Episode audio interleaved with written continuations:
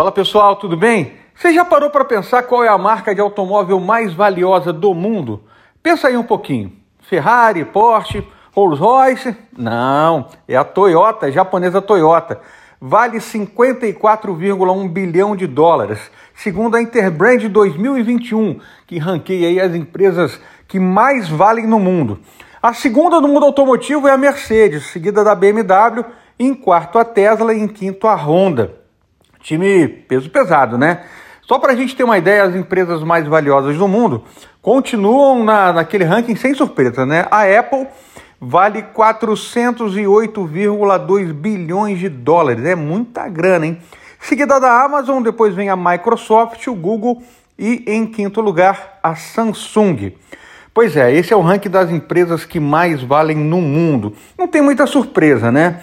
Olha só, eh, a Audi, por exemplo, está em sétima, a Volkswagen é gigante, a Volkswagen está em oitavo.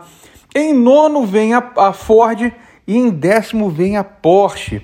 É um ranking bem interessante, né? Que mostra o valor da marca. Não é só, a gente pensa, né? Eu, quando vi essa lista, falei, nossa, a Ferrari deve estar tá lá na cabeça, mas não não é só pelo produto em si, mas é pelo conjunto, é tudo que ela entrega de produtos no mundo. Né? E a gente sabe que, por exemplo, aqui no Brasil, a Toyota vai muito bem. E o Brasil contribui, claro, para que essas empresas subam no ranking. Né?